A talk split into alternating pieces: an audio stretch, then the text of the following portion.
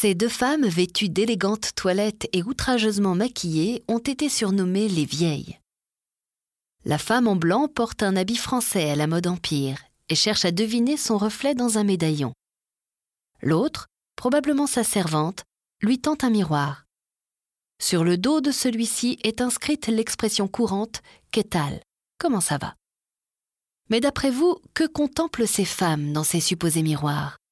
L'éclat de leurs belles années?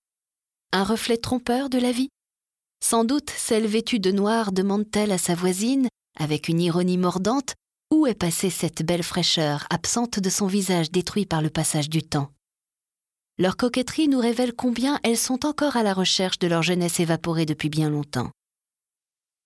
Derrière elles, à l'arrière-plan, Chronos, le temps, autre titre donné au tableau, est figuré par un vieillard ailé qui se prépare à les balayer de la vie terrestre.